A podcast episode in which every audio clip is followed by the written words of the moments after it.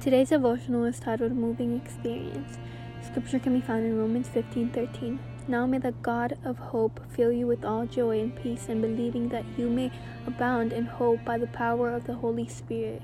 When I got the news that I was moving to Ohio, I was so mad at God. It was so unfair that I had to move again. I felt like I was just getting used to living in Tennessee, but now I had to pack everything up. It was so hard for me to let go of all the friends I made. Moving to Ohio was hard at first, but then things got easier. I started to realize that God sent me here for a purpose.